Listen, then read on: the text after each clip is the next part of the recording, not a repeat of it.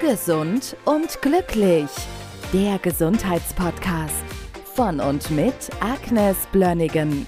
Psoriasis ist Thema hier im Podcast, auch bekannt als Schuppenflechte. Das Ganze ist erstmal eine Erkrankung, die nicht so schön aussieht. Man sieht es halt auf der Haut, manchmal sind große Stellen davon betroffen, aber das ist keine ansteckende Erkrankung. Nein, also Psoriasis bzw. Schuppenflechte auf Deutsch ist eine Autoimmunerkrankung eigentlich. Das ist nicht ansteckend, es ist sehr unangenehm für den Patienten, es juckt, es schmerzt, es flammt auf. Man sieht das, wenn es an bestimmten Stellen ist, die nicht von der Kleidung bedeckt sind. Meistens ist das so, dass die Außenseite von den Gelenken betroffen ist oder der Rücken, manchmal die Kopfhaut. Das sind entzündete, schuppige Stellen, die wirklich jucken und sehr unangenehm sind. Also das sind sehr unterschiedliche Ausprägungen.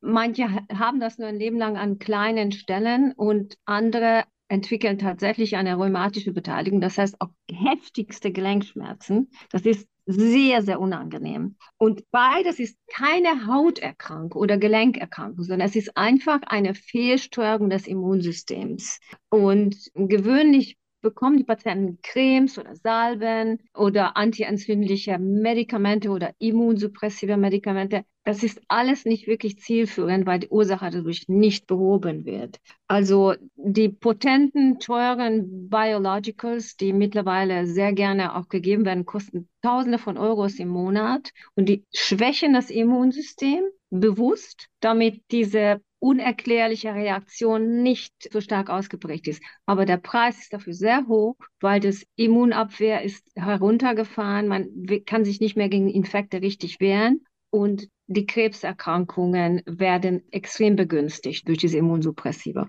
Also an sich bringt das eine Erleichterung, aber wie gesagt, das ist keine Lösung. Wenn man aber jetzt das von einer anderen Sichtweise mal anguckt, das ist einfach eine chronische entzündliche Erkrankung und wenn wir bedenken, die Haut ist ungefähr so 1 bis 1,5 Quadratmeter Oberfläche. Das, was wir unserer Verdauungstrakt anschauen, also von Mund bis zum anderen Ende, je nachdem, wie man rechnet, 30 bis zu 100 Quadratmeter Oberfläche ist das.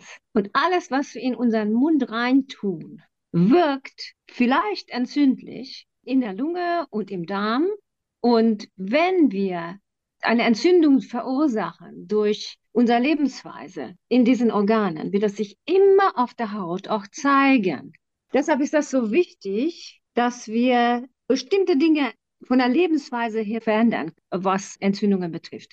Es ist wichtig auch noch zu erwähnen, es gibt eine genetische Komponente, also wer Psoriasis läuft in Familien, ja, das tut es. Aber wir wissen mittlerweile, dass die Epigenetik unserer Lebensweise hat einen unglaublich großen Einfluss darauf, welche Gene exprimiert werden oder auch nicht exprimiert werden. Das heißt, was kommt zum Vorschein von diesen vererbten Problemen. Das heißt, ich habe die Anlage in mir, aber ich habe natürlich noch Einfluss darauf, wie diese Anlage sich in meinem Körper auswirkt. Absolut, ja klar. Und es gibt okay. da ein paar Sachen, die von der Lebensweise her sehr erwähnenswert sind und absolut einen Einfluss darauf haben, inwiefern ein Psoriasis nur ein bisschen Hautprobleme macht oder wirklich massive Störungen macht in unserem Körper. Definitiv das Rauchen sämtliche Tabakprodukte müsste man meiden. Zucker, das ist immer wieder das Thema. Zucker ist proentzündlich.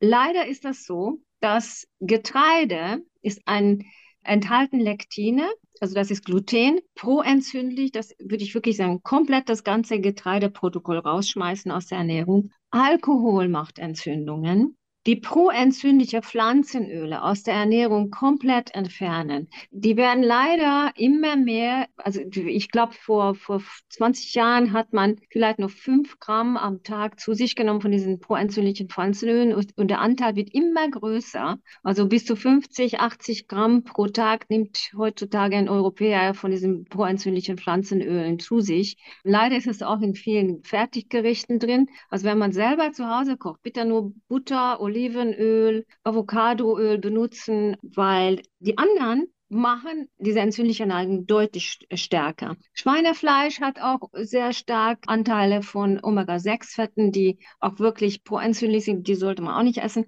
Milchprodukte rausnehmen. Und es kommt jetzt noch was ganz Wichtiges.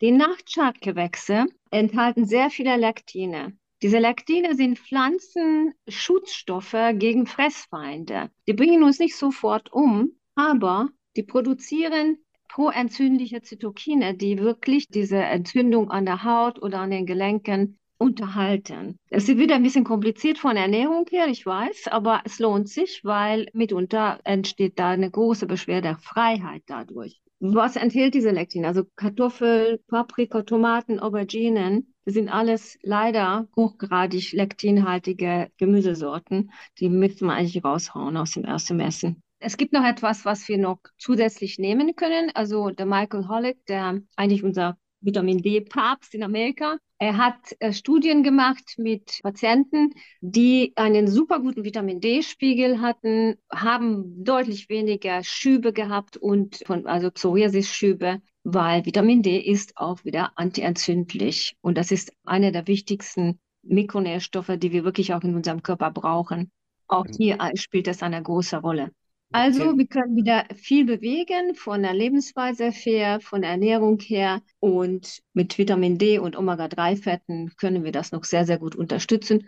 Gamma-Linolensäure, Nachtkerzenöl, sehr, sehr hilfreich in allen Hauterkrankungen, halt viel besser ab. Also das würde ich auch noch empfehlen. Ich habe das aber richtig verstanden. Wenn man nur kleine Stellen hat, sollte man das sehr ernst nehmen und entsprechend seine Gewohnheiten ändern. Ja, klar, wird ja nur schlimmer. Das wird ja von alleine nicht unbedingt besser. Also gut, also wenn es einen nicht belästigt, dann ja, es ist ja vielleicht nicht so schlimm, aber ich denke, die, die meisten Patienten leiden schon sehr drunter. Und wenn sie das, sie können ja auch nicht so richtig einschätzen, wodurch wird es schlimmer oder besser. Aber mit diesem Wissen, dass durch die Ernährung wir das wohl beeinflussen können und durch die Mikronährstoffe, die wir zu uns nehmen, auch eine große Linderung erschaffen können, dann ist das schon eine große Hilfe, glaube ich.